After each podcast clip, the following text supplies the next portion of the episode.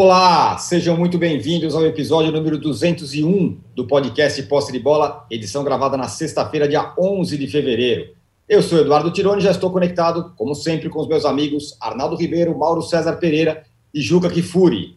Bom, tá chegando o grande dia, hein? Palmeiras e Chelsea fazem a final do Mundial de Clubes dos Emirados Árabes neste sábado. É a maior chance de um brasileiro há muito tempo de ser campeão mundial? Como que o Abel vai escalar o Palmeiras? O Chelsea está dando atenção devida ao título? Vai jogar como? Tudo isso, claro, vai ser o assunto do primeiro bloco. No segundo bloco, a gente vai falar dos cariocas. O Flamengo venceu o Aldax por 2 a 1 mas a torcida xingou o Paulo Souza de burro no final da partida. Parte da torcida. Mas já tem motivo para isso. No clássico da rodada, o Fluminense venceu o Botafogo de virada por 2 a 1 e pulou para a vice-liderança do estadual. O time de Abel venceu os dois clássicos que disputou até agora e os quatro últimos jogos. Será que achou o time? E no terceiro bloco vamos falar dos paulistas. O Santos empatou com o São Bernardo e Fábio Carilli foi outro que tomou vaia da torcida. O Corinthians venceu o Mirassol com um primeiro tempo bom e um segundo tempo ruim. E o São Paulo continua jogando mal, mas depois da entrevista do Ceni detonando a estrutura do clube, a torcida está do seu lado. Um recado importante, você que assiste a gravação do podcast pelo YouTube, não deixe de se inscrever no canal do All Sport. Você que escuta o podcast na sua plataforma predileta, não deixe de seguir o Posse de Bola. A gente já tem uma enquete aqui no ar, que a pergunta não poderia ser outra. Quem vai ser o campeão mundial, Palmeiras ou Chelsea? Vocês deem aí os seus votos e daqui a pouco a gente vai dar os resultados. E ao final desse episódio, é claro, o Juca já está lustrando o seu ratão de bronze e o ratão de bronze será entregue como toda sexta-feira. Bom dia, boa tarde, boa noite a todos. Ô Juca, desde 2012, que você lembra muito bem, essa é a edição em que o brasileiro chega com mais chance contra o europeu na final? É. É. Com mais chance até do que o último brasileiro que ganhou o Mundial que foi uma surpresa maior do que será caso o Palmeiras ganhe amanhã, embora este Chelsea seja muito melhor do que aquele. Mas, eh, de toda maneira, pelo que a gente viu nas semifinais, este Palmeiras parece mais preparado para ganhar o título do que estava o Corinthians. Eu não sei te dizer, eu cheguei em um determinado momento do jogo do Chelsea, no primeiro tempo, a achar que não daria mesmo o Palmeiras. Mas o Chelsea, a exemplo do que tem acontecido no campeonato inglês, morre no segundo tempo. E não me parece que seja desinteresse pelo Mundial. Porque desde novembro, o Mauro é capaz de talvez fixar melhor do que eu, mas depois de um começo na Premier League brilhante, que o Chelsea estava atropelando e que o Palmeiras não faria frente, o fato é que o time veio caindo, veio caindo, veio caindo, a ponto de antes do Mundial ganhar um time da terceira divisão na prorrogação. E com todo mundo. Então, se você me perguntar, bom, se o Palmeiras jogar o melhor futebol dele amanhã e o Chelsea também, o que acontece? Acontece que o Chelsea será campeão. Porque a diferença, se você fizer a comparação jogador a jogador, eh, não dá para o começo. O Chelsea é melhor, bem melhor. Mas os times e o futebol que o Palmeiras mostrou, segurança que o Palmeiras mostrou, e os vacilos do Chelsea me levam a achar, não que eu considere o Palmeiras favorito, mas para mim, antes, quando definiu-se que seria essa final, aquele favoritismo, sei lá, de 80 a 20 para o Chelsea, hoje eu não eu nem diria que há favoritos amanhã. Eu diria que é um jogo que aparece igual. Qualquer um dos dois pode ganhar. Ressalto. Se o Chelsea jogar tudo que pode, será o campeão. Mas nada indica que jogará tudo que pode. Por que não pode? Porque não está podendo, não é porque não queira, porque não está podendo. Enfim, saberemos amanhã, aí por volta das três e meia da tarde, saberemos quem tinha mais garrafa para vender. Oh, o Juca está falando que não tem favorito, Arnaldo. Para você, tem favorito? É, e o Palmeiras é, chega mais forte. É a decisão que o Palmeiras, na vida dele, chega mais forte numa, numa final? Bom, vamos lá. É, eu acho que tem um favorito. Eu tô com o Juca. Tem, para mim tem um tem um favoritismo do Chelsea, sim, mas ele não é exacerbado, digamos assim, né? Como tem sido favoritismos de europeus diante sul-americanos nas finais dos mundiais. É, na minha opinião, concordo também com o Juca que esse Chelsea é mais forte do que o Chelsea que perdeu para o Corinthians em 2012, mais focado, mais concentrado, mais forte defensivamente, mais bem comandado, sobretudo, mesmo que o técnico não tenha uh, estado com a equipe até agora. Aliás, o Thomas Tuchel, agora eu estou vendo a, a coletiva do auxiliar, o Chelsea deve estar na final, chegando no dia da partida, já recuperado do Covid. Essa é uma informação importante para o Chelsea, porque o Tuchel na beira do campo e fora dele faz muita diferença. Eu entendo que, é, mesmo sendo um bom time, um time forte, o Chelsea não é o melhor time europeu neste momento, né? Como era o Bayern no Mundial passado, como era o Liverpool quando o Flamengo enfrentou o Liverpool, como eram vários outros é, campeões da Champions League. Né? O Chelsea, mesmo que o Guardiola essa semana tenha falado que o melhor time do, o melhor time do mundo é o Chelsea por ser o dono da Champions, da orelhuda atual, foi uma forma de dizer esses caras até serem desbancados na Europa são os, melhor, são os melhores isso foi mais um, uma forma de dizer: o time dele, Manchester City, é melhor que o Chelsea, o Bayern de Munique, em tese, é melhor que o Chelsea, o Liverpool é melhor que o Chelsea, né? o Real Madrid, acho que é melhor que o Chelsea, mesmo que o Chelsea é eliminado. Real Madrid, Paris Saint-Germain na edição passada. Mas o, o, Chelsea é um time competitivo, mas não é um time espetacular. Então, acho que as, as chances do Palmeiras elas são é, reais, porque o Palmeiras, de fato, se preparou bem para esse Mundial. Está num bom momento, e seus principais jogadores estão num bom momento. É, e, e, acho que as chances são bem maiores do que no Mundial passado, quando o Palmeiras nem chegou à decisão. Agora, é evidente que o Palmeiras de hoje está melhor que o Palmeiras do Mundial anterior. Agora, se você me perguntar se esse é o melhor Palmeiras para ganhar o Mundial, talvez o de 99, lá do Filipão, tivesse mais jogadores é, decisivos, tivesse mais estrelas, fosse um time melhor, um elenco melhor, aquele que perdeu por Manchester United, né, gol do Roy Keane, tinha é, o Alex em grande fase, tinha o Asprilha, Paulo Nunes, Evair no banco, tinha um monte de jogador bom. Fez, aliás, um baita jogo, para quem não lembra, é, e perdeu numa falha do Marcos. O Manchester não jogou tão bem. Era o Manchester do Ferguson, com alguns desfalques, um goleiro patético, como diz o Mauro César, que fez uma partidaça. Não era o Schmeichel naquele, naquela partida, é, era o Bosnich. Mas aí eu acho que aquele Palmeiras de 99 era melhor. Talvez ele, é, se você perguntar, Tirone, fosse aquele que tinha mais condições de ser campeão do mundo. Mas a distância é, daquele Palmeiras para o Manchester é maior do que a distância hoje entre o Palmeiras e o Chelsea, na minha opinião. Mesmo assim, eu considero o Chelsea favorito. Como o Juca falou em percentual, vai, Juca, 60-40 para o Chelsea, na minha visão. Muito bem. O Mauro, e o Chelsea? Na semifinal foi o que o Juca falou. Primeiro tempo, todo mundo fala, ah, sofreu no segundo tempo. Mas no primeiro tempo podia ter resolvido o jogo, né? Teve chance lá, perdeu o gol e tal. No segundo tempo recuou e ficou tentando controlar o jogo, quase empatou, é verdade. Esse Chelsea é forte? É, é muito mais forte que o Palmeiras? É óbvio que é muito mais forte que o Palmeiras. Isso aí é mais forte do que qualquer time sul-americano. Mas muito, muito mais forte. Isso aí é óbvio. Acho que a grande questão é que as análises desses, é, de pré-jogo, de, de, final de Mundial de Clubes, ela sempre fica muito agarrada no jogo que o europeu faz na, nessa fase anterior. Todo ano é isso aí, é isso acontece. Eles ganham com o pé nas costas sem muito esforço. O Liverpool fez 2 a 1 no Monterrey em 2019, no final do jogo.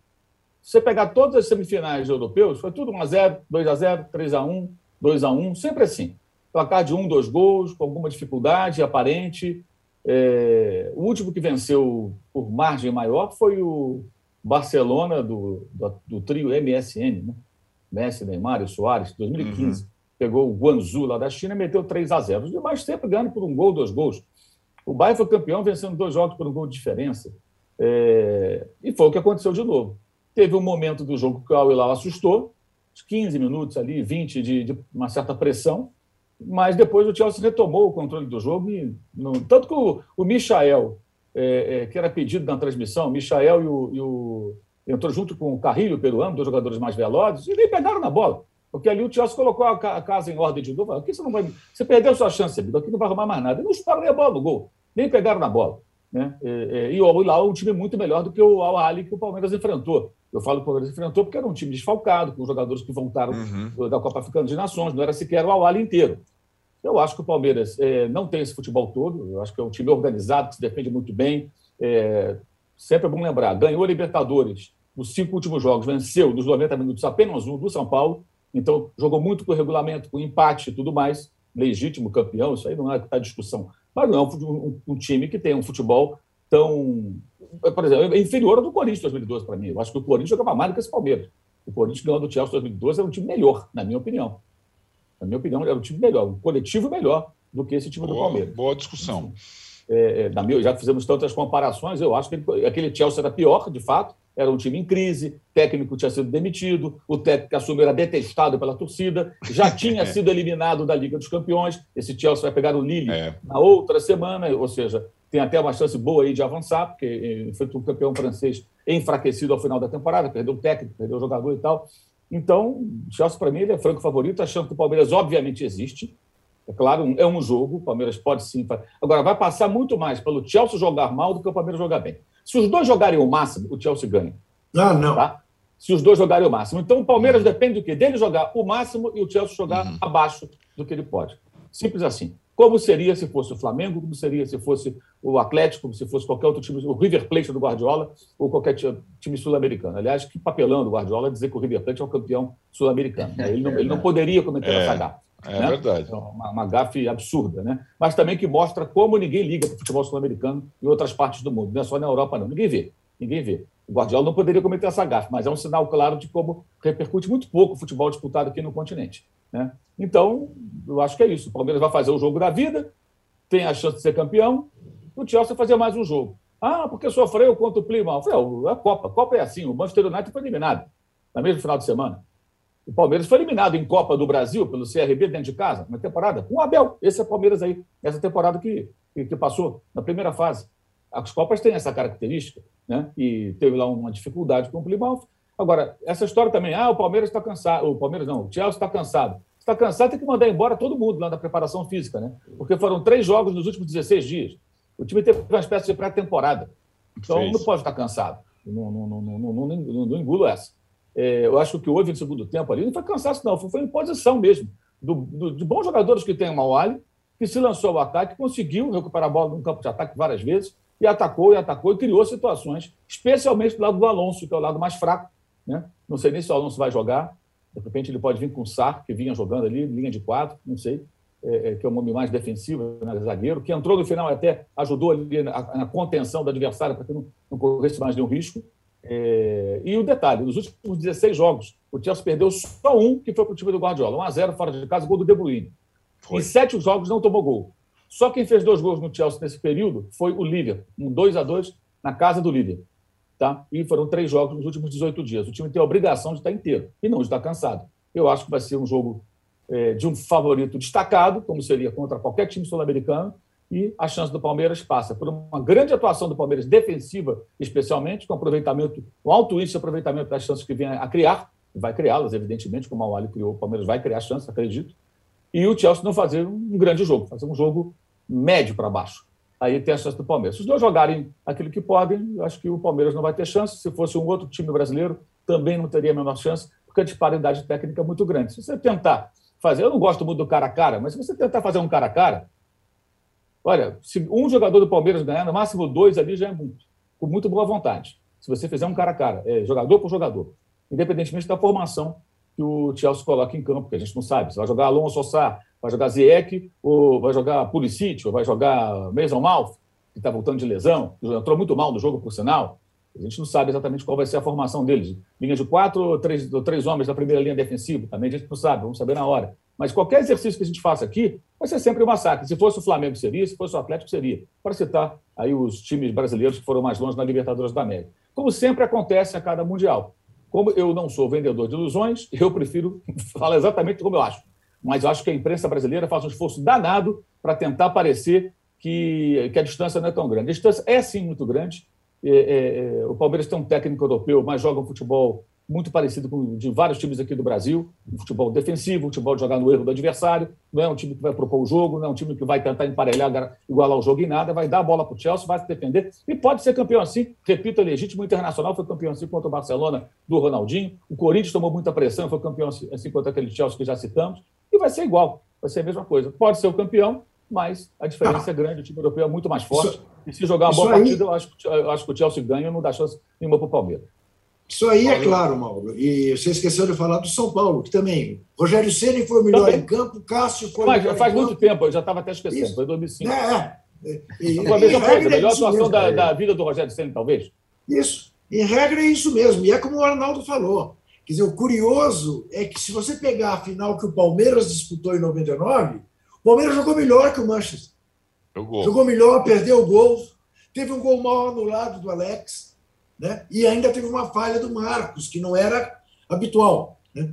Mas uh, eu estou de acordo. Eh, todos esses últimos, né, Juca? Todos esses é. títulos é. fortuitos dos brasileiros, os goleiros Sim. foram os melhores em campo. O Marcos Sim. não estava numa boa noite, né? Porque o foi. Cássio foi, o Rogério foi, o Klemer foi. Né? Foi, exato, exato.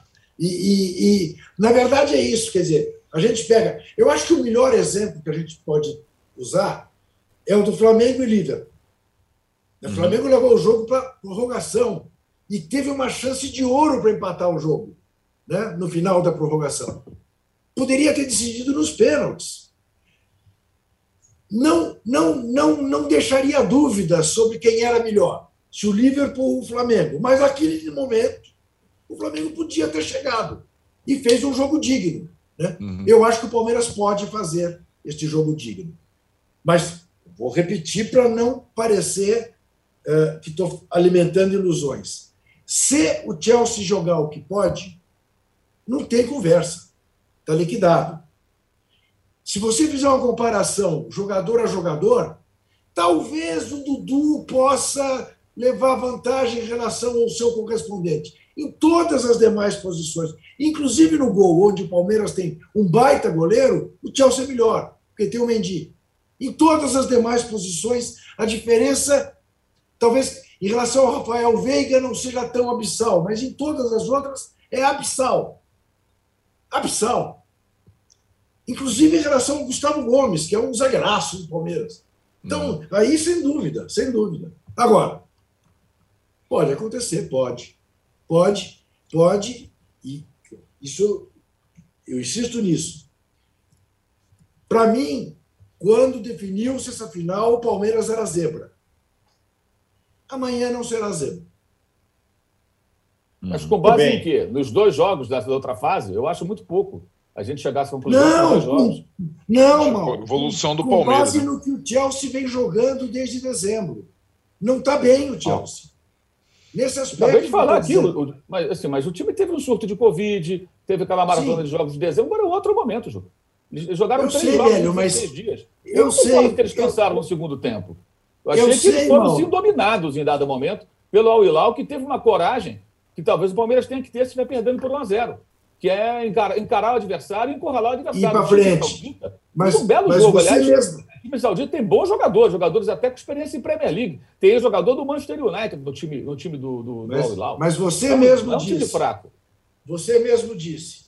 Este time do Chelsea acaba de fazer uma pré-temporada, porque não teve, não teve data FIFA né, para os jogadores, jogadores, Da, Premier, da Premier League. Eu esperava um Chelsea muito mais forte, mordendo. E o jogo da Copa da Inglaterra, mais o jogo da semifinal, falei, ó, o, o Chelsea está com problemas, porque ninguém leva um jogo para prorrogação é, porque não levou o jogo a sério. Você faz 1 a 0 e ganha. E tomaram Muito uma prorrogação contra o time de terceira divisão. Olha, é o seguinte, o nosso Diego Iwata está lá, em Abu Dhabi, e vai dar as notícias do Palmeiras para a gente aqui. Manda aí, Diego. Boa tarde, pessoal aí na mesa do Posse de Bola. Boa tarde, você que está assistindo o programa. O Palmeiras faz hoje seu penúltimo treino em solo dos Emirados Árabes. Eu digo penúltimo porque normalmente o Abel Ferreira gosta de fazer um treino no dia do jogo. Não é para fazer ajustes, é mais para dar uma movimentação. Isso é mais uma das idiosincrasias do português. O time está definido na cabeça dele. Em termos de escalação, a gente não deve ver muita coisa diferente do que foi no último jogo. Em termos de formação, sim, é possível que ele mexa em algumas, alguns setores. Isso para poder explorar mais ainda as costas da defesa do Chelsea, principalmente o lado esquerdo, onde joga o Marcos Alonso. O Palmeiras está muito confiante, está muito sério e ao mesmo tempo muito humilde. Você não vê no discurso de ninguém a ideia de já ganhou. O jogo vai ser amanhã e o Abel joga ali a chance de colocar uma cereja no bolo desse seu trabalho, que independentemente do resultado, já é ótimo como técnico do Palmeiras. Muito bem, tá aí o Diego com as informações do Palmeiras, portanto, treina nessa sexta-feira, não deve mexer no time para a final e amanhã tem Chelsea Palmeiras, Palmeiras e Chelsea, final do Mundial. É... Aqui, ó, o Jair Olímpio, Mauro, fala o seguinte: gosto muito do jeito do Mauro analisar. Fala a realidade e não para agradar. Isso é raro no meio. Às vezes pode até ser chamado de chato, mas eu me identifico, diz aqui o Jair Olímpio. O, o, e o Lucas. Oi. Só para ilustrar aqui, Sabe quantas finalizações o Chelsea teve contra o Plymouth no final de semana? 41. Caramba. 41. Parecido com o jogo que o Palmeiras foi eliminado pelo CRB. O Palmeiras finalizou também trinta e tantas vezes, se não falha a memória, é e foi eliminado entendeu? na Copa do Brasil. Assim, jogo de Copa, esses jogos, acho que são muito traiçoeiros. Para olhar um pouco o que pode ser. Tudo vai depender da maneira que o Chelsea vai jogar, vai encarar o jogo. Tudo vai depender disso. O Chelsea vai dar a pauta o europeu dá a pauta, porque a disparidade técnica é imensa, é enorme. Eu acho que o único jogador que brigaria por posição no time do Chelsea seria Dudu. Entre eles e Eck, eu acho que o Dudu poderia jogar. Se o Dudu jogasse na Inglaterra, tivesse entrosado com o time, entendendo as funções táticas que ele teria que executar, que aí eu não sei se defensivamente ele conseguiria fazer, acho que a grande deficiência dele é o trabalho sem a bola, mas tecnicamente eu acho que o Dudu teria condições de brigar por um espaço no time se ele estivesse já doutrinado ali o futebol europeu como é, para tal intensidade. É, acho que tecnicamente tem bola, entendeu? O Veiga, acho que menos. E o goleiro é ótimo, o Everton, mas o Mendy também é um goleiraço. O que é o frangueiro. Fechou o gol contra o Al-Hilal, mas é um grande frangueiro. Aliás, para quem não conhece a história, o Alisson, quando foi contratado a Roma pelo Liverpool, era o goleiro mais caro do mundo. Logo depois do Chelsea, semana, semana seguinte, dias depois, contratou o quê para o Atlético Bilbao e virou o goleiro mais caro do mundo. Mas ele falhou tanto, tanto, que foram buscar as pressas o Mendy no meio da temporada passada e o Mendy começou a fechar o gol, foi eleito o melhor goleiro do mundo, foi campeão europeu e tudo mais. Então, se jogar o quê, pode ser um erro do Thomas Tuchel. Por quê? Acho pouco provável que esse frangueiraço faça dois grandes jogos, né? Porque é um frangueiro. O Mendy é mais confiável. Não jogou porque estava voltando lá da viagem. Ele pode até queimar minha língua, jogar o quê, porque para agarrar para caramba mas não seria o normal. É um goleiro irregular. E o, o, o, goleiro africano, o goleiro do Senegal, é um goleiro mais seguro. E imagino, inclusive, que ele volte nesse jogo, né? pelo menos é a tendência. E acho que o Zé, que não joga, vai jogar por meio São Paulo. Esse é um palpite. Tenho dúvida do Alonso também, na ala esquerda. Está mais cansado, é, é, não foi um grande marcador. o Palmeiras tem jogadores rápidos, vai jogar em cima dele. É onde tem que jogar o Palmeiras, em cima do Alonso, Marcos Alonso, lateral esquerdo. Talvez, ele, se ele usar o SAR, já vai ser um sinal de preocupação.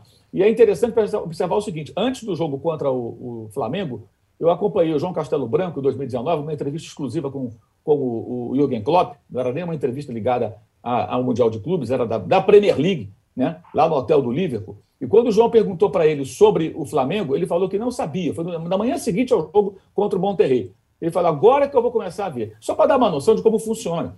Os técnicos dos times brasileiros ficam ali estudando o adversário europeu meses até, se for possível. O Tite fez isso meio ano em 2012, olhando para o Chelsea, acompanhando todas as transformações que passou, pelas quais passou o time inglês. Eles chegam ali para jogar na hora e resolvem na hora. Né? E aí eu tinha dúvida de que time ele colocaria, porque ele pôs um mistão na fase semifinal e ganhou com certa dificuldade. Aí, enquanto o Flamengo botou a força máxima de momento, todo mundo que ele tinha, ele colocou em campo. E ganharam o jogo e jogaram melhor. O Flamengo fez um jogo muito bom.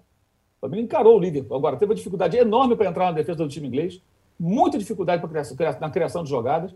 Os jogadores mais criativos do Flamengo, como Arrascaeta e Everton Ribeiro, sumiram naquele jogo. Coletivamente o time foi bem, mas individualmente não teve brilho.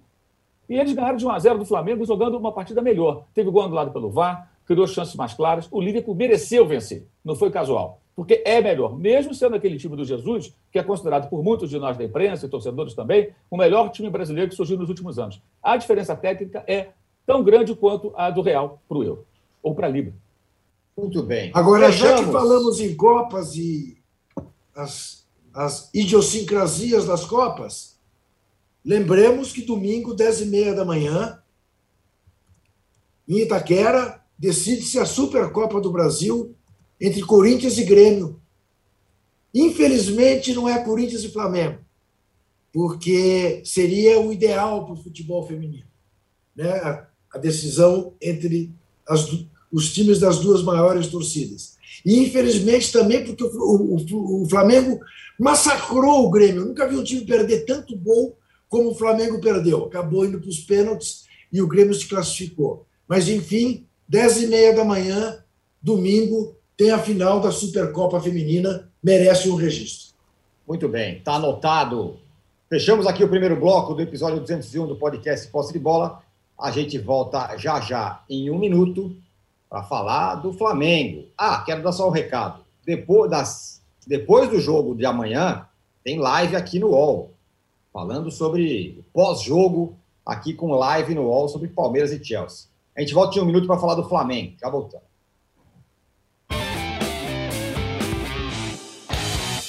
Futebol sem fronteiras. Jogo jogado dentro do campo e fora dele. Bastidores, economia, política, turismo. O podcast do UOL para quem gosta de futebol internacional e tudo o que vai além de um simples grito de gol. Futebol Sem Fronteiras, toda quinta, comigo, Júlio Gomes e Jamil Chad, no canal UOL. Todos os dias, às 9 horas da manhã, você tem um encontro marcado com o esporte aqui no canal UOL. Às segundas e sextas-feiras tem o podcast Posse de Bola com o nosso timaço de comentaristas analisando as principais notícias do mercado. E aí, na terça, quarta e quinta, às nove da manhã, o encontro é comigo, Domitila Becker do All News Esporte, que traz as principais notícias do esporte no Brasil e no mundo. Prepare o seu cafezinho e eu te espero aqui no canal UOL.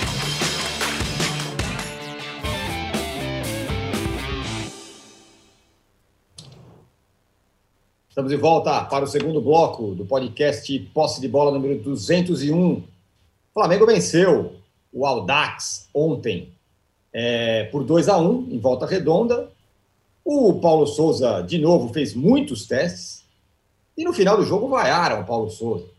Mas aí o Alisson Costa, aqui no nosso chat, fala o seguinte: público no Raulino de Oliveira para o Flamengo e Aldax, da tal vaia. 2.506 pagantes, 3.002 presentes tudo no Flamengo ganha outra por, por, proporção. Bom, eu assisti o jogo. O Flamengo, no primeiro tempo, era para ter feito 5. Perdeu 200 gols. Tem lá suas falhas defensivas. Afinal, estava jogando com apenas um zagueiro, zagueiro mesmo, que era o Léo, e era o Léo Pereira. Mas não é que sofreu, meu Deus, vai perder, né? É uma fase de testes, mas a torcida não está nem aí. Já vaiou o cara, né, Mauro? Público de treino, né? Volta redonda, 3 mil pessoas entre pagantes e não pagantes, é pré-temporada mesmo. Assim, eu acho o seguinte: a gente fala, a gente que eu falo, muitos de nós, né? E torcedores do Flamengo falam isso já há alguns anos, desde que o Flamengo começou a ter essa hegemonia do futebol carioca. Ah, abandona o carioca, usa como pré-temporada, põe os garotos para jogar. Não tem que botar garoto para jogar porque os adultos têm que jogar, e só tem essa competição agora. Se tivesse outra, você poderia falar, põe o time B, como fazia o Atlético Paranaense, joga é, é, as competições importantes com o time principal. Só que não existe outra competição. Só tem esse negócio aí para jogar. Então, o que, que o Paulo Souza está fazendo? Ele está recomeçando, gente, o time do zero. Ele não está tentando remontar o time do Jesus. Ele está colocando a casa embaixo para levantar tudo a partir da estrutura. Isso vai levar tempo. E está usando o Campeonato Carioca como o quê? Como laboratório, como pré-temporada mesmo. Afinal de contas, o que, que querem? Ganhar clássicos do Carioca, ser o rei do Rio. O que querem esses rubro-negros, né? E são poucos. Eu perguntei para o Pedro Torre, repórter, Pedro Torre estava no estádio, e ele falou, Mauro, o que aconteceu foi o seguinte, tinha uns caras ali atrás do túnel ali do, do banco do Flamengo chamando de burro, meia dúzia de três ou quatro, como diria o outro. A torcida em, em si, do outro lado, organizada, ninguém chamou o técnico de burro. Ou seja, um babaca lá, um Zé, como diria o Neto, um Zé Ruela qualquer, chama o técnico de burro no terceiro jogo, isso vira notícia. Isso não é notícia nada, isso é um babaca, um mané que está ali para encher o saco, que não entende nada de futebol e que acha que o Flamengo vai dar espetáculo contra o Dax, que isso importa. Não importa nada. Eu acho que ele deveria começar a definir uma espinha dorsal, trabalhar em cima disso, uma estrutura média do time, pelo menos. Quais são meus jogadores-chave em cada setor e, em cima disso, tentar. Mas ele não tem tido alguns jogadores, alguns jogadores sentiram certamente o ritmo de treinamentos mais forte no começo da temporada, né? que é uma coisa muito comum na Europa. Você faz um, um trabalho físico fortíssimo no começo, depois você faz só manutenção a temporada inteira. Então você vê o Bruno Henrique, o Davi Luiz fora de condição, o Diego Alves só ontem ficou no banco de reservas, né? teve condições de jogo, mas não atuou. E ele ontem tentou uma experiência que foi trabalhar com um zagueiro, porque o adversário não ia, não ia pressionar, e colocou um, um lateral que já vem jogando na zaga, na primeira linha, que é o Felipe Luiz, e, e observou o Isla. E o que, que esses caras fizeram? Jogaram dentro do campo do Aldax, construindo jogada o tempo todo. Essa era a ideia. E defensivamente o time mostrou uma certa disposição. Especialmente quando o Léo Pereira, que tem um defeito de sendo o último homem da zaga, sai para caçar lá no meio campo, e quando é batido deixa vários problemas lá atrás. O Isla, a mesma coisa. Acho que o Isla não aprovou nessa função, por isso que é o teste. Né? E, e, bola parada também, o que é mais do que óbvio, né? porque é uma defesa que não existe. Ele colocou agora, deve ter treinado uma, duas vezes e colocou em campo.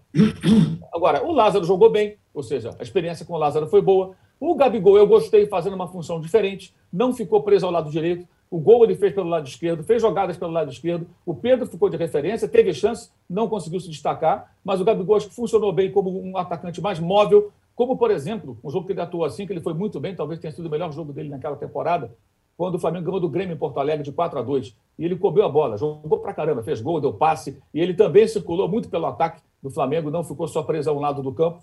Então, são várias experiências que o cara está fazendo. Isso é teste, isso é laboratório. E ele deixou claro que vai continuar fazendo. Ele falou depois do jogo. São, o ideal é ter pelo menos sete semanas de preparação. Essa que passou agora foi a quarta. Ele está um mês e dois dias no cargo. E vai continuar sendo assim. Eu acho que se o Flamengo, por acaso, se sentir instável, porque um ou outro mané fica ali atrás do, do banco de reserva, burro, burro, burro, como se é, é, o jogo com o Aldax significasse alguma coisa, então, normalmente, o Flamengo tem que pensar em ser rei do Rio e perder os demais títulos. Aí traz de volta o ex-técnico, né? Para ver se ganha o Carioca, o brilhante Campeonato Carioca, o tetracampeonato, né? E depois perde para o Atlético Paranaense, perde para o Palmeiras na final, perde pontos a rodo no Brasileiro, vê o Atlético campeão, como aconteceu no ano passado. Então, a reconstrução de um time, ela vai levar tempo. E não, faz, não tem cabimento essa histeria, essa maluquice da Flamini e de um ou outro bobalhão que vai para trás do banco de reserva para ficar enchendo o saco do técnico num jogo que está sendo encarado como pré-temporada. Quem ou não. O Flamengo tem que ter, nesse momento, muita frieza e os dirigentes têm que dar suporte para a comissão técnica e não se abalar com as pancadas que virão de torcida e parte da imprensa. Porque se, se escolher um caminho, vá até o final. Repito, eu acho que ele deveria, aí é a minha opinião, começar a definir uma estrutura básica do time e fazer experiências pontuais aqui e ali. Ele age de outra maneira. Ele que é o técnico, não sou eu.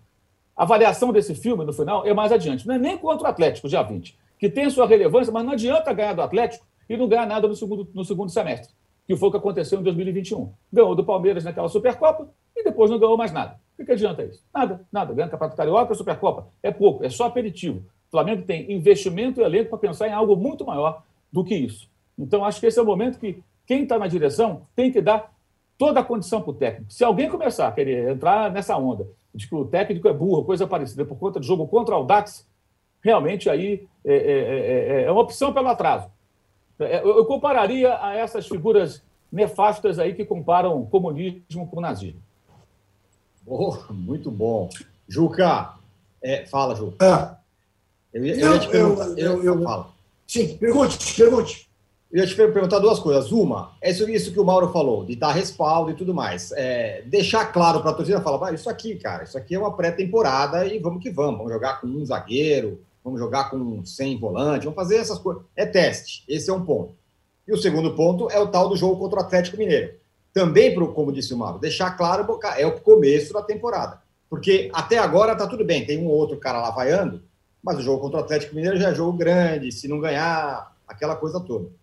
Mas pode falar o que você ia. Não, veja, eu estava vendo o jogo tranquilamente, vendo os testes. Né?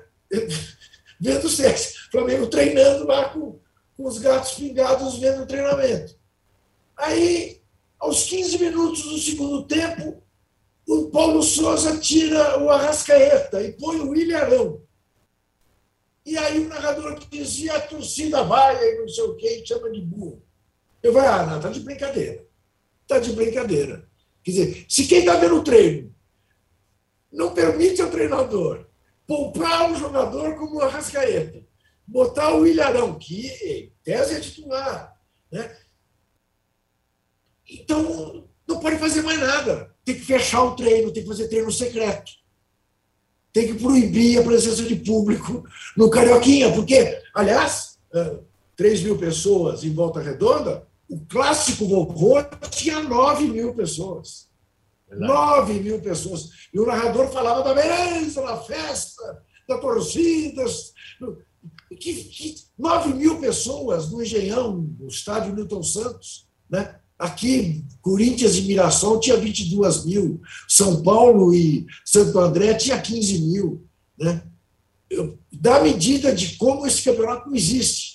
E aí você vai a um treinador que está acabando de chegar, que está tomando conhecimento do seu elenco, que quer fazer testes. Aí realmente está todo mundo maluco, porque o nível de intolerância no Brasil chegou a esse ponto. A esse ponto a que, a que se referiu o Mauro, das pessoas confundirem tudo, porque são ignorantes. Fazer o quê? É, é, é realmente entristecedor. Né? E, e, às vezes, pode significar estar trabalhando contra a sua paixão. Porque para um cara desse se encher, falar, quer saber? Isso aqui é um atraso do atraso, não quero ficar aqui, não. Pegar minhas coisas e vou embora. Tem um mercado aí fora e você ficar aqui chupando o dedo e contratar né, os de sempre. Tá louco. O Arnaldo, é, queria que você falasse aí do Paulo Souza, dos testes que está fazendo, o Paulo Souza, Paia que teve aí, e também do Fluminense. Quatro vitórias seguidas, duas vitórias em clássico, e com um segundo tempo muito bom ontem diante do Botafogo, quando virou o jogo. O Fluminense está se acertando, e o Fluminense sim tem um jogo muito importante na pré-Libertadores logo mais. Pois é, eu acho que o Fluminense também está em reconstrução, né? É um time diferente, sistema tático diferente, mais trivial, mais diferente, é... e que começou muito mais cedo a temporada, por isso está mais inteiro, colhendo melhores resultados. Importante, claro, vencer clássicos antes desse jogo importante na Colômbia, fundamental, não importante, fundamental na Colômbia. E o Abel ontem também falou sobre críticas, também falou sobre pressão, falou sobre vaias, porque ele sofreu lá com o Audax, etc e tal, né, mais esses joguinhos aí. Contra o Audax, que ele fez testes e não colocou o time principal, ele foi vaiado, né? E, e ele falou um pouco sobre o que o Juca e o Mauro têm colocado sobre essa pressão excessiva no início. O, o Abel, quando é, chegou é, junto praticamente do Felipe Melo, elegeu o Felipe Melo e o Felipe Melo está tá dando o ritmo do Fluminense, nos clássicos, sobretudo. E, e, o Abel elogiou particularmente o Felipe Melo pela sua visão de jogo é, e é, habilidade tática de se posicionar, ora como terceiro zagueiro, ora como volante e tudo mais. Então, hoje é o Fluminense do Abel e do Felipe Melo. Já é um Fluminense do Abel e do Felipe Melo mais pronto do que o Flamengo. Claro, começou antes e não mexeu tanto. Acho que importante é o seguinte, sobre o Paulo Souza. É claro que é, no dia 20 contra o Atlético, tanto ele quanto o Mohamed do Atlético serão julgados, porque assim é o futebol, é um, é um cruzamento de bigodes de dois grandes. Foi assim na Supercopa ano passado, entre o Abel Ferreira, é, técnico do Palmeiras, e o Rogério Senna. O jogo, ah, lá, Brasília, meio-dia, foi assim: vai ser lá na Arena Pantanal e vai ser. E, e, nos bastidores, o pau tá comendo. Né? Tem uma rivalidade gigante. Então, imaginar que esse jogo, que é daqui uma semana só, não tenha impacto, é inocência. E aí eu tô com o Mauro. A direção do Flamengo, ela precisa jogar aberto com o seu torcedor. Ela escolheu um técnico que não tem nada a ver com. A, a, vai dizer, se eu falar alguma semelhança com algum antecessor é, o Paulo Souza tem ligeiramente com alguns métodos com o Domenech, que é um cara que mexia muito no time, estruturalmente, não tinha, era um é, sistema tático mais é, alternativo, mudança de jogo para jogo, não um time base fixo. Domenech tinha isso na cabeça. E o Domenech foi aos poucos sendo triturado, né? Não estou comparando um com o outro, mas tem isso. O sinal ou os sinais que o Paulo Souza deu até agora. Isso eh, também não é aquela coisa. Nós falamos muito de vender ilusões no primeiro bloco. Para não vender ilusões, o Paulo Souza é um cara que joga jogar com linha de três, às vezes não com zagueiros triviais, com jogadores que estão acostumados a jogar numa função que o torcedor sabia de cor, às vezes em outra função, botando, às vezes, esses jogadores no banco de reserva. Então, esse é o técnico que o Flamengo contratou. E o torcedor precisa saber disso. Né? Ele, ele precisa saber que, às vezes, o Pedro vai ficar no banco e vai jogar o Lázaro, como foi contra o Fluminense. E tem que saber que, às vezes, vai jogar contra é, o, o, próximo jogo com um zagueiro só, e que é o Léo Pereira, com dois laterais como zagueiro. E que, o, às vezes, o ala vai ser o Everton Ribeiro.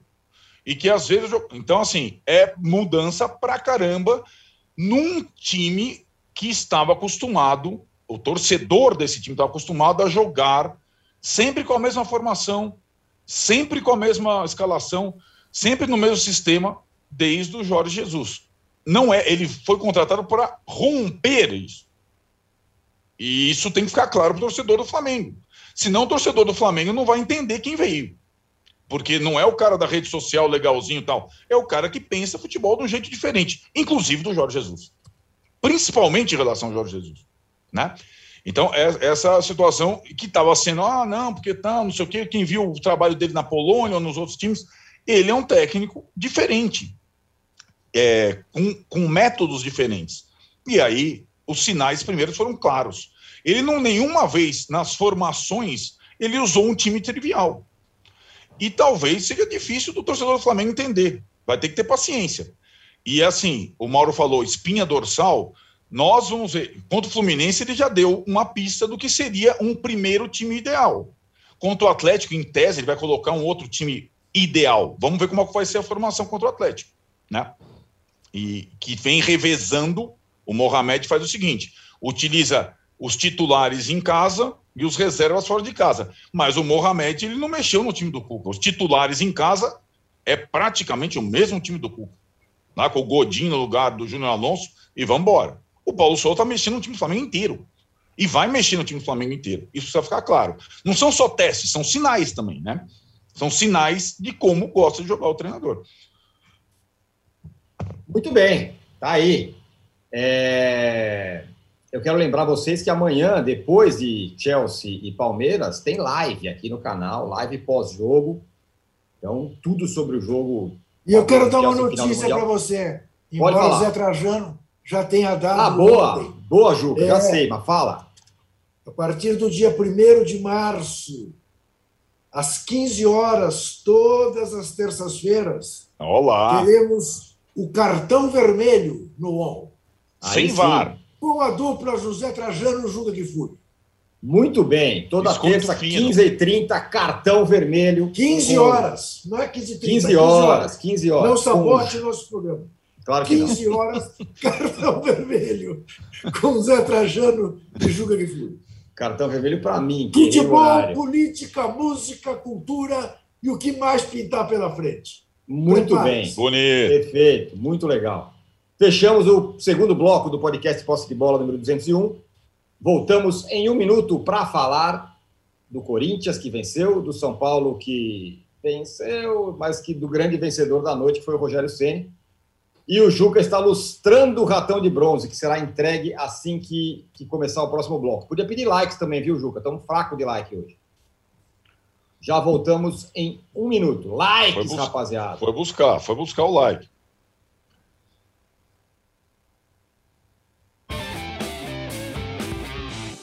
No cantinho do Parque Antártico, onde eles ficavam refugiados, cantavam o Cléo morreu, a Mancha se fudeu. Em 1988, um assassinato do lado do estádio do Palmeiras marcou a história das torcidas no Brasil. A rivalidade entre as principais organizadas aumentou e a forma de torcer dentro e fora dos estádios nunca mais foi a mesma. O podcast Futebol Bandido agora se chama Wall Sport Histórias. Nessa terceira temporada, a gente descobriu documentos inéditos que revelam detalhes dos primeiros anos das organizadas Uma jornada cheia de festas, brigas, reviravoltas e despedidas precoces. Todas as violências que você vê é em ônibus, é em estádio, em qualquer lugar. Não é ponto de uma que não tem torcida formizada hoje. Você pode ouvir o UOL Sport Histórias sobre meninos e porcos no site do UOL e no seu agregador de podcasts preferido.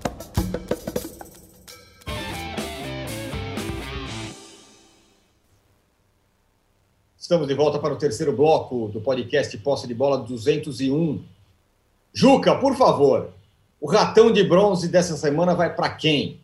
Então, eu vou pedir a quem nos vê um minuto de atenção para uma reflexão. Eu estava pensando em entregar esse ratão de bronze ao presidente do Fluminense, Mário Bittencourt, pela infelicidade da nota oficial do Fluminense Perfeito. ao falar em supostas agressões raciais ao Gabigol, quando não resta a menor dúvida que houve agressão racial. Tá? Bem, ele se justificou, alegou que é casado com uma mulher negra, que tem uma filha que padece né, com frequência de racismo, fez um pedido ao Tribunal de Justiça Desportivo para apurar, eh, de alguma maneira se redimiu, mas que nunca mais cometa, chame de suposta aquilo que a gente viu ter acontecido.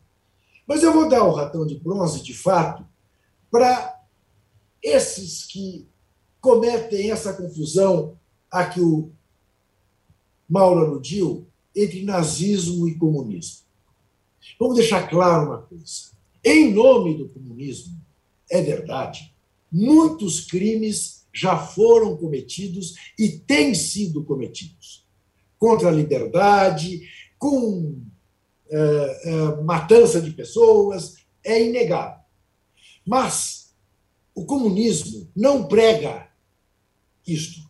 Esses são maus comunistas, ou que se dizem comunistas, que fazem. A ideia do comunismo é quase uma ideia cristã de cada um de acordo com sua necessidade, a cada um de acordo com sua de cada um de acordo com sua possibilidade, a cada um de acordo com sua necessidade. O movimento nazista prega a raça ariana, a extinção dos inferiores, a matança dos judeus, dos ciganos. Não fosse, aliás, dos comunistas, você estaria falando alemão, porque o Exército Vermelho foi o primeiro a entrar em Berlim para derrotar os alemães na Segunda Guerra Mundial. Então, pelo amor de Deus, leiam, ao menos, né, da família do presidente a seus seguidores. Leiam para não fazer comparações esdrúxulas, porque realmente esses merecem o ratão de bronze. Aí, então, o ratão de bronze devidamente entregue e muito bem entregue pelo Juca Kifuri, o ratão de bronze desta semana. Continuem dando likes aí, ó. A Maria Magalhães gostou da notícia, viu, do cartão vermelho. Fala, refaz o programa dos melhores tempos com vocês todos juntos numa bancada. Tá aí a ideia, hein? E o Nahum Isaac fala, será o melhor programa da internet, que sai de todas as mídias. Cartão vermelho. Parabéns, Juca e Trajano. Necessários para o Brasil. Aê, obrigado. obrigado. E o Lucas Kremer fala o seguinte, depois que a FIFA se pronunciar duas vezes só essa semana que o Palmeiras é campeão mundial, vocês vão continuar a negar esse fato ou vão aceitar? Lucas, segunda-feira conversaremos aqui nesse posse de bola, porque o Palmeiras pode de fato ser campeão mundial. É, o Juca, com você mesmo, hein? Primeiro tempo bom, segundo tempo ruim. O que, que você gostou mais do primeiro? O que, que te chamou mais atenção? O que foi não. a parte boa ou a parte ruim? não, chamou mais, mais atenção a parte ruim nesse. Não é que eu escolha sempre o, o, a parte vazia do copo. Eu gosto mais da, da, da, do copo cheio, da metade cheia. Mas o Corinthians revelou ontem no segundo tempo, mais uma vez, que seu time de veteranos tem dificuldades físicas para aguentar o segundo tempo. Aí você pega um time bem treinado, como é esse time uh, uh, uh, do Mirassol, e você passa a sofrer como o Corinthians sofreu. Na verdade, o resultado mais justo do jogo teria sido 2 a 2 o Cássio salvou o Corinthians de tomar o empate. Primeiro tempo brilhante do Renato Augusto, do Paulinho, a gente sabe, ninguém tem dúvida sobre o que eles são capazes. Né? O Fernando Lázaro errou, errou. Acertou ao pôr o Duqueiroz como titular, porque, embora esse menino não tenha um passe bom, ele marca, e isso permitiu ao Corinthians um desafogo no primeiro tempo. No segundo, como o Fagner machucou, ele voltou a pôr o Cantilho, que não marca ninguém, pôs o Duqueiroz na lateral, ainda tirou o Mantuan, que jogava melhor que o Roger Guedes, mas aí aquela coisa, nome é nome. Hierarquia. Né? Hierarquia. E o Corinthians passou o sufoco. Um grande sufoco. Né? Ganhou o jogo, ganhou no time bom, quebrou a invencibilidade desse time, né? Está aí cinco pontos na frente do segundo colocado, vai se classificar, mas revelou que será um problema para a temporada. Estavam todos, todos os reforços, naquele momento em que o, Mar... que o Mirassol foi para cima. E não seguraram. Não conseguiram segurar. Muito bem, pois é, é, essa, essa é a questão. Né? Muita gente falando também do, do, desse segundo tempo, do, do, que pode ser os próximos segundos tempo do Corinthians com esses jogadores rodados aí é, no time. Agora, Arnaldo, o Corinthians já demitiu o Silvinho, a torcida mandou embora. A torcida lá do Flamengo vai lá e cinco caras lá vaiam o Paulo Souza. O Abel, até ganhar essas quatro aí, estava sendo vaiado também. O Medina empatou com o Novo Hamburgo, foi vaiado. O Rogério, o São Paulo do Rogério Senna, o São Paulo joga mal, mas o Rogério Ceni está nos braços da torcida. É boa provocação. É, não pelas atuações, né? Não pela, não nem mesmo pela vitória, primeira da temporada, mas pelo contexto, né? Que é exatamente o oposto ao do Silvinho no Corinthians. E a gente falava aqui é, algumas vezes sobre isso. O Silvinho saiu do Corinthians porque a torcida organizada exigiu a saída dele não era a vontade nem da direção, nem dos jogadores. Mas a voz arquibancada é uma voz sagrada, você sabe disso, Tironi. Em relação ao Rogério Senna no São Paulo, existia até essa partida de quarta-feira uma, uma certa guerra fria, já que nós estamos falando sobre outras coisas também, né? Desde que ele voltou ao São Paulo, é, por conta da passagem pelo Flamengo, entrevistas e tudo mais, a torcida, sobretudo organizada, o recebeu com frieza. É, não com vaias ou xingamentos, afinal se trata dos maiores ídolos da história, mas com frieza. E o desconforto do Rogério Ceni com isso era evidente. Aí, dessas coisas do futebol, acontecem é, situações e antes do jogo contra o Santo André, a torcida organizada, ao saber aqui pelo UOL, né, uma matéria do UOL, sobre possíveis é, reclamações de jogadores e funcionários sobre os métodos de cobrança do Rogério Ceni, a torcida organizada resolve abraçar o Rogério pela primeira vez desde a volta, entendendo que esse tipo de cobrança era necessário por conta do que vem observando esses torcedores que, olha, em relação ao time, acho que a gente não pode falar nada em relação à postura nesses últimos anos, entendendo que esse tipo de cobrança era pertinente. Resultado: pela primeira vez desde que voltou ao São Paulo, quando entrou no Morumbi, teve seu nome gritado. E tendo o seu nome gritado, e com um gol, que isso faz diferença no futebol às vezes, né? Com um gol aos 45 do sub, segundo tempo, que determinou a primeira vitória do São, do São Paulo na temporada, ele foi aos microfones e pela primeira vez esse que voltou ao São Paulo foi o Rogério Ceni, que a gente está acostumado a ver. Foi o Rogério Ceni é, do conflito, né? E acho que ali é, nas declarações, nas cobranças internas que ele fez ao São Paulo, ele lembrou o Tele. ele lembrou o Tele, que, de quem foi discípulo e de quem aprendeu muita coisa, inclusive chegar antes, sair depois, ser perfeccionista, olhar o buraco do campo, olhar a água da piscina, que era uma, foi uma imagem do discurso. E aí, Tirone, aí é o seguinte: ao apontar o dedo às questões é, pertinentes de estrutura que o São Paulo vem atravessando, se deteriorando na última década, e a água da piscina é um simbolismo de, disso, ele atingiu os alvos certeiros. E que não são exatamente os jogadores, hein?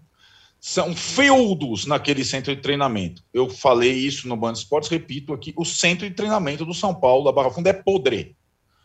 O Morumbi é podre. Só não é podre ainda Cotia, que foi construído Depois, é mais novo, menos viciado e consegue produzir jogadores ainda como o Marquinhos, que fez o gol, e os outros tantos titulares que estão jogando e se expondo no lugar de medalhões que são contratados normalmente e não resolve porcaria nenhuma. Então, você tem uma série aí, Daniel Alves ao, ao ponto esquerda.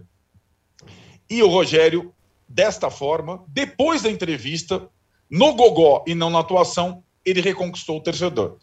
E o Rogério Ceni, com a torcida ao lado, e o São Paulo sabe disso, o presidente sabe, o Murici sabe, o diretor sabe, o Rogério Ceni com o apoio da torcida, aí ele fica forte aí ele fica forte.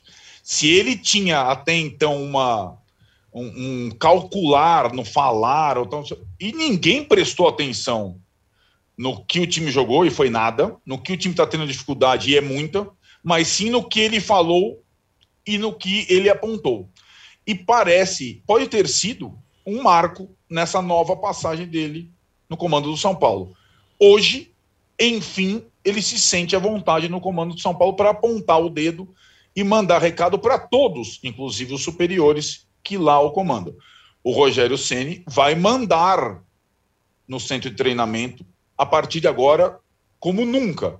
E como eu imagino, acho que não são tolos, Júlio Casares, o presidente, Belmonte, o diretor, e Murici sabiam quando decidiram trocar o Crespo por ele. Não vai ter mais amém vai ser uma outra coisa. Assim como vários clubes de futebol entregam a chave na mão do treinador e ninguém palpita, vai acontecer isso no São Paulo a partir de agora. Agora, com esse respaldo, resta a questão do campo. Resta o Rogério transformar esse time do São Paulo em algo apresentável. Respaldo da torcida ele já conquistou. O Mauro, é... mal comparando, essa cartada que o, que o Rogério dá agora, pega e fala da estrutura, fala não sei o quê, ele, de alguma forma, ele tentou fazer no Flamengo, né? Falava lá, teve, a questão lá dos, da, da, da, análise de desempenho e tal, entrou em atrito com uma galera lá, acabou dando ruim para ele. Quem, quem, quem, quem dançou acabou, quem, quem acabou dançando foi ele. Mas tem uma, uma semelhança, né? E também no Cruzeiro, quando ele chegou lá. No Fortaleza, ele conseguiu fazer tudo. Tá mutado, Mauro. Tem também a semelhança que o Cruzeiro é, é, não ficou com ele foi rebaixado. O Flamengo não ficou com ele e perdeu todos os campeonatos que disputava, né? Ou seja, é, será que a brodagem, o acobertamento da incompetência ou, da, do relaxamento é, é, beneficia o clube? É, eu acho que não. No Flamengo teve até áudio vazado tratado como algo relevante. De quem o áudio vazado? Qual a credibilidade que tem o autor do áudio vazado, né? um áudio vazado que o cara vai pedir, olha, confidencial tal. O cara fala, pede segredo. É um patético, né? É, eu entendo que o Rogério, já falamos sobre isso aqui antes, né? talvez ele não seja a pessoa mais habilidosa no trato para algumas situações, mas se ele está cobrando organização e mais profissionalismo, ele não pode estar errado. Né? A piscina está vazia e rapidamente vem uma versão, é vazada sempre pelos mesmos canais. Olha, a piscina está vazia porque o Crespo não usava. Teve isso ontem. Ah, o Crespo não usava. Agora a culpa é do Crespo, então, que já foi embora, que está lá tomando o mate dele lá em Buenos Aires, aí a culpa é do Crespo. Ah, o Crespo não usava, então tá legal. Então, vamos supor, você mora num prédio, o prédio tem uma piscina. Aí tá no inverno, deixa a piscina vazia, porque ah, ninguém está entrando na piscina mesmo, né? O pessoal não usa, tá frio. Né? Esvazia a, a fisioterapia só funcionava até as duas da tarde, Mauro. É isso. Pô, Depois é, cada um ia é... para o seu emprego particular. Isso é o São Paulo. Um, clube de futebol?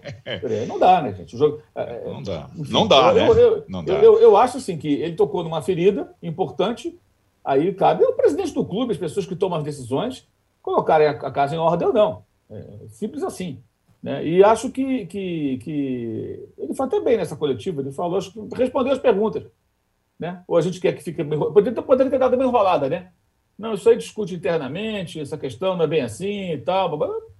Colocou a coisa bem às claras. Agora acho que a bola está também com os cartolas, né? Eles é que tem que tomar as medidas, né? Mas acho muito engraçado isso. No dia seguinte, já surge logo pelos mesmos canais de sempre, faz a sempre versão é. oficial. Ah, é porque o Crespo não usava, então a gente deixou a piscina vazia, tinha mesa e cadeira lá dentro. Pô, que coisa sensacional, né? Pô, São Paulo, gente. Pô. E mais, né? São Paulo e Palmeiras, eles utilizam áreas que são da prefeitura como centro de treinamento. nem tiveram que comprar aqueles terrenos ali. O, mínimo que tem que fazer é aquilo que está em ordem. Né? Brincadeira isso aí. Numa área valorizadíssima de São Paulo, diga-se de passagem. Perto do parque, um lugar que se valorizou muito. Tem toda a razão. Juca, falar em vaia, Carilli foi vaiado.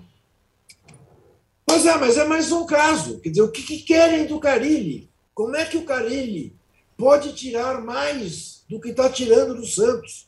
Ganharam do Corinthians e Itaquera. Tem que se alimentar um pouco disso. Vamos lembrar, os grandes estão jogando contra times fisicamente mais bem preparados, porque vem treinando desde dezembro e não a partir de 10 de janeiro, como os grandes, na volta das férias. Isto tudo faz diferença. Não é possível que na fase de pré-temporada se cobre deste jeito. Alguém dirá: ah, mas você cobrava o Silvinho. Eu não cobrava o Silvinho pelos três maus jogos do Corinthians no Paulistinha. Eu cobrava porque ele vinha desde maio trabalhando no Corinthians e o que ele estava mostrando nesses três primeiros jogos não era diferente do que ele havia mostrado no Campeonato Brasileiro. Apenas isso. Era uma ideia de jogo, uma má ideia de jogo. Mas não se pode fazer isso com o Paulo Souza, com o Abel Braga, com o Fernando Lázaro, com o Carilli. Ou com o Rogério Ceni. Menos o Rogério Ceni, um pouco mais o Rogério Ceni, que também vem da temporada passada. Mas, pelo menos agora, meteu o dedo nas feridas. É como o Arnaldo disse. O Tele reclamava da grama do estádio, da grama do, do, do centro de treinamento. Ia lá capinar junto com o jardineiro. E é necessário fazer isso. E reclamava do seu Pimenta, porque é. a direção do São Paulo ia na classe executiva e o Perfeito. time ia de classe econômica jogar Exatamente. em Tóquio, pelo Mundial Exatamente. de Clubes. Isso mesmo. Não deixava barato. E reclamava do senhor Fará que a bola do Campeonato Paulista era ruim, era ruim mas exato. lhe dava bola. E continua. Ao passo que a melhor bola não, não, não, não dava propina. É isso. Ótimo, aí aplaude-se. Muito bem. Ó, fechamos o episódio 201 do podcast Posse de Bola. Ao meio-dia tem o All News aqui no canal All com a Fabiola Cidral. Alguma hora tem Splash Show com notícias sobre Big Brother. Juca não vai perder. E vai ter o cartão vermelho. Fala dia e hora, Juca, por favor. Não, é hoje. É, a partir de 1 de março, toda terça-feira, às 15 horas. Ao vivo. E depois entra no esquema do posse de bola. Podcast, YouTube, fica lá, enfim. Mais uma, mais uma atração para os assinantes do UOL com nada menos do que a dupla Juca Kifuri e José Trajano. Só isso, pouca Olha coisa não. Só isso.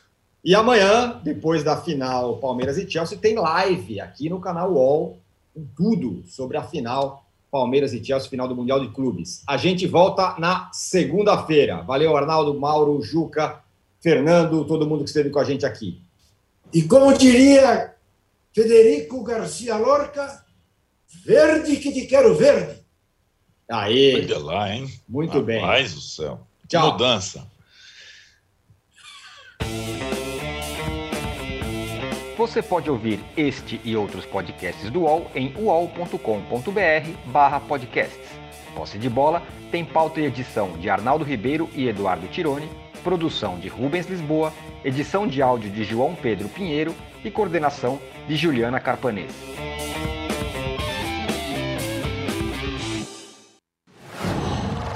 Qual?